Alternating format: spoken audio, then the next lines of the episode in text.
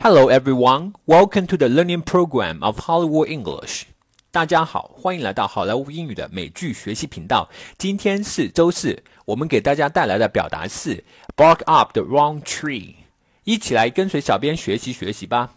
Bark up the wrong tree，它的英文解释是 be pursuing a mistaken or misguided line of thought or course of action. In other words, trying to do something in a way that will not work。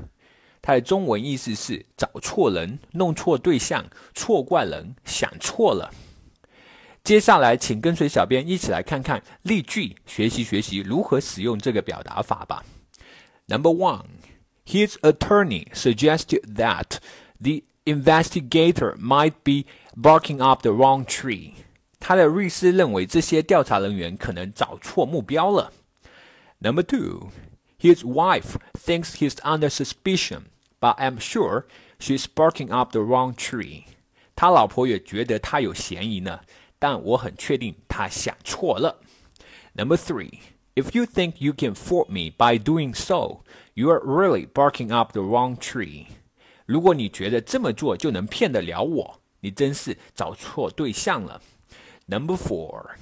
If you insist that your persuasion can change his decision, you may bark up the wrong tree. 如果你坚持认为你的劝说能改变他的决定的话，那你就大错特错了。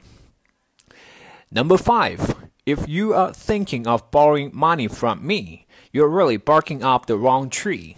I don't have a single penny with me. 如果你想着向我借钱，那你就真找错人了。我身上一毛都没有。All right, everyone, that's it for today. 获取更多地道美剧英语学习资源，欢迎关注微信公众号“好莱坞英语”。I am Vic, and I will see you in next episode. Bye.